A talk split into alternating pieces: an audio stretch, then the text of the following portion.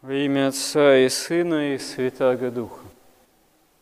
В основе нашего спасения тайна креста Христова, тайна Его богочеловеческих страданий, которая является, можно сказать, главнейшей в таинстве, в тайне Боговоплощения, потому что Бог становится человеком во Христе ради того, чтобы человек обожился, как говорят святые отцы, то есть обрел опыт общения с Богом, который может для человека быть даже большим, чем для первородного Адама, потому что первородный Адам был еще своего рода младенец человеческий такой, в своем первородстве еще неискушенный и не устоял в послушании Богу, почему из-за грехопадения приходится Богу становиться человеком, чтобы даровать человеку вновь с собой полноту общения, как уже с новым Адамом. Недаром о Христе говорится, что Он новый Адам. Он не первородный Адам, он Адам новый, в котором человечество избавлено, не просто избавлено от смерти, от греха, а обожено, возведено, можно сказать, к совершенно особому, новому общению с Богом, спасительным именно для всякого человека, кто возжелает к истине во Христе, к спасению обратиться. И это именно даруется через опыт личного общения с Господом в таинстве, можно сказать, веры, в таинстве восхождения ко Христу, в таинстве обретения человеком самого себя истинного во Христе. И это обретается не чтением только учебника по догматическому богословию это, или катехезиса.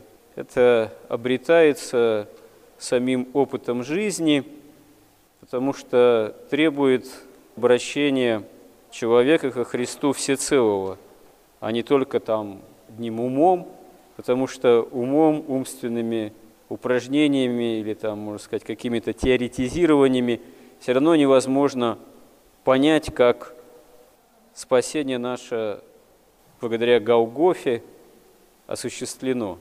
Потому что это тайна премудрости, смотрения Божьего. И когда человек, человечество пытается излишне рационализировать понимание спасения, излишне философствовать, умствовать, часто и по такой гордости человеческой – рождались, рождаются те или иные ереси, которые даже опыт, в особенности первого тысячелетия от Рождества Христова свидетельствуют, просто сотрясали целые народы, сотрясали церковную жизнь, сотрясали Римскую империю, там и западную, и восточную.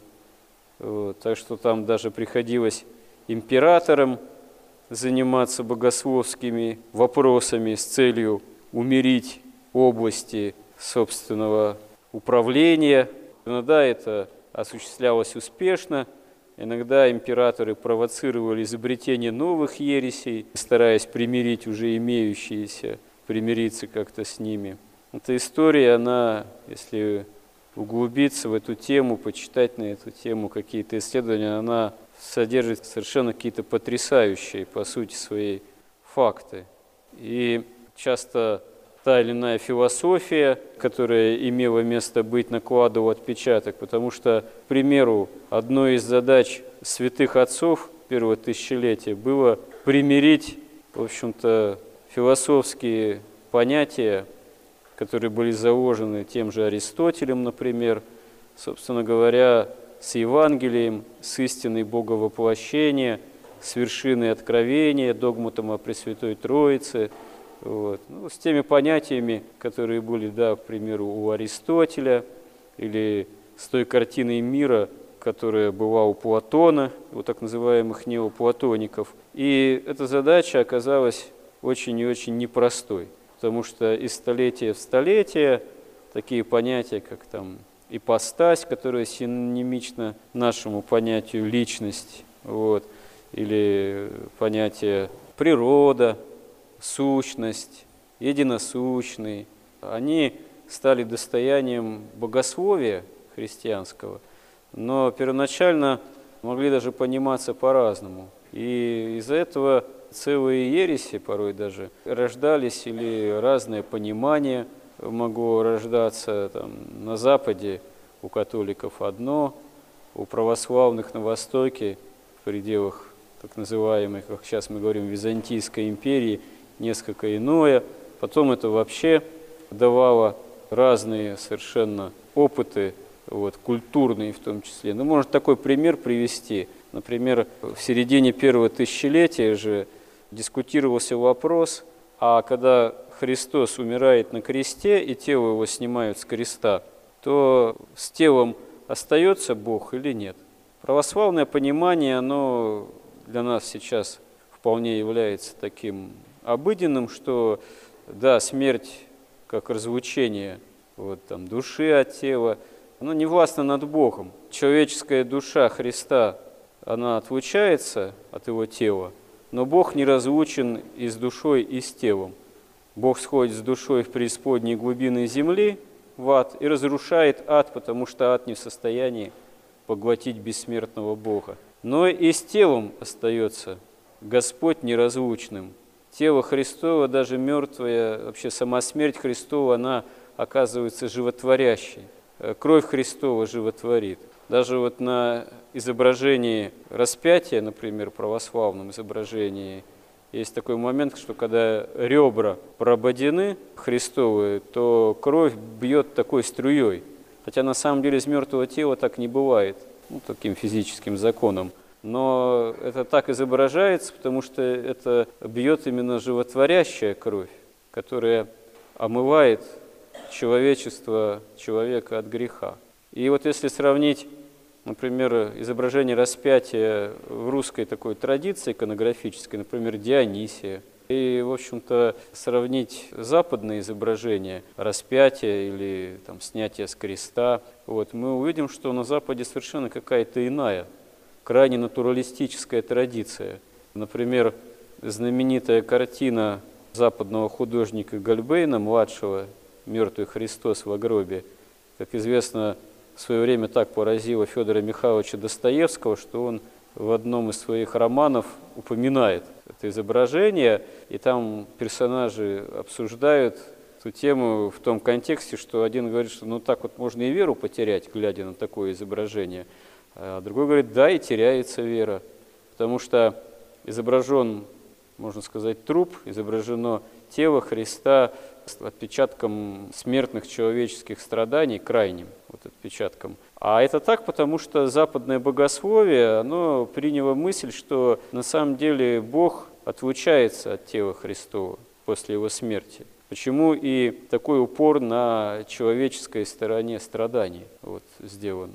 И это входит, можно сказать, в плоть и кровь культуры западной в том числе. Даже взять, например, знаменитый фильм современный Мэла Гибсона вот, «Страсти Христовы», очевидно, что тот натурализм, который в этом достаточно таком своеобразном сферой, тоже сделанном, безусловно, фильме, вот, но он присутствует, потому что это сделано в контексте католической западной традиции, изображения того, что связано с Евангелием, с Голгофой, со страданием Господа Иисуса Христа. И действительно сравнишь изображение такого типа, вот у этого Гальбейна, и наше изображение православное, иконографическое, разница колоссальная. И совершенно очевидным становится, что это уже настолько разные культуры, вот, что их ну, никак невозможно соединить и вот так вот в один к одному примирить. Как иногда люди в этом плохо разбирающиеся начинают вопрошать, а почему, почему такая разница, а нельзя ли как-то примириться, нельзя ли как-то это все христианам объединиться, ну как эти вещи объединять? Совершенно уже в культурном таком плане вещи совершенно несовместимые, разные. Ну что поделаешь, за века, уже не за один далеко век, такие накопились расхождения в строении такой практической, культурной жизни христианской. И вот нам на самом деле опыт веры, жизни по вере, в том числе, когда он открывается нам из такой стороны, что мы спасены страданиями Бога человеческими Христа, и опыт дальнейших святых, например, святых мучеников. Он на самом деле открывает нам то, что в этих страданиях и в этой страдательной стороне, а Бог, Он не в стороне именно от страданий наших, Он с нами их именно разделяет. И вот Голгофа и жизнь святых об этом свидетельствует. Почему действительно настоящие мученики Христовы, они в состоянии были претерпеть такие муки? Почему они в большинстве своем с радостью шли на это? В чем здесь действительно тайна, в чем здесь секрет какой-то? Тайна – это именно веры. Тайна – это именно таинство восприятия спасения во Христе. Не в том даже смысле, что мы можем разделить со Христом его страдания, а скорее именно в обратном. Человек не может никакой вполне разделить с Господом его страдания, он может стать в какой-то степени, мы можем стать участниками, свидетелями этого, участниками и свидетелями в той мере, в которой Господь сподобит. И это дело именно промысла Божьего, дело милости Божией, дело именно смотрения о нас. Можно еще и такой пример провести, связанный с причащением, с таинством причащения, связанный именно с Евхаристией. В обыденном понимании, если мы вкушаем какую-либо пищу, мы усваиваем ее собственному организму. Она перестраивается, так сказать, усваивается в таком клеточном уровне. А когда мы причащаемся тела и крови Христовых, как свидетельствуют святые отцы, происходит нечто обратное. Господь нас усваивает себе. Он нас соделывает своим богочеловеческим телом церкви. В этом еще такой именно таинственный смысл причащения.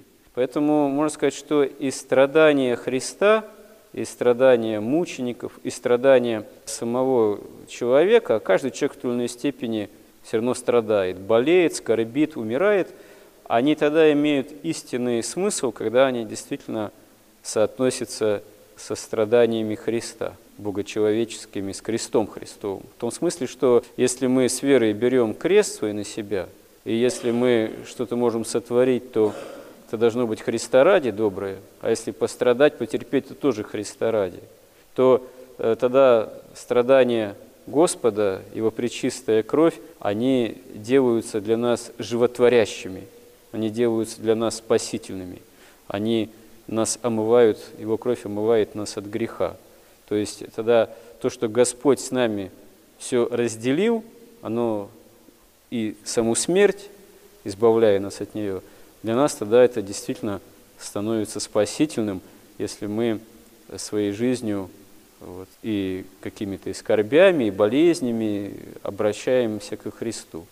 Если мы не ропщим, если мы истинно учимся терпеть Христа ради – тогда на самом деле крест Христов для нас оказывается животворящ, как животворящей оказывается его кровь.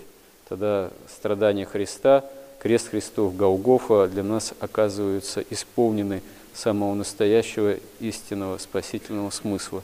Господи, помоги нам в усвоении этого. Аминь.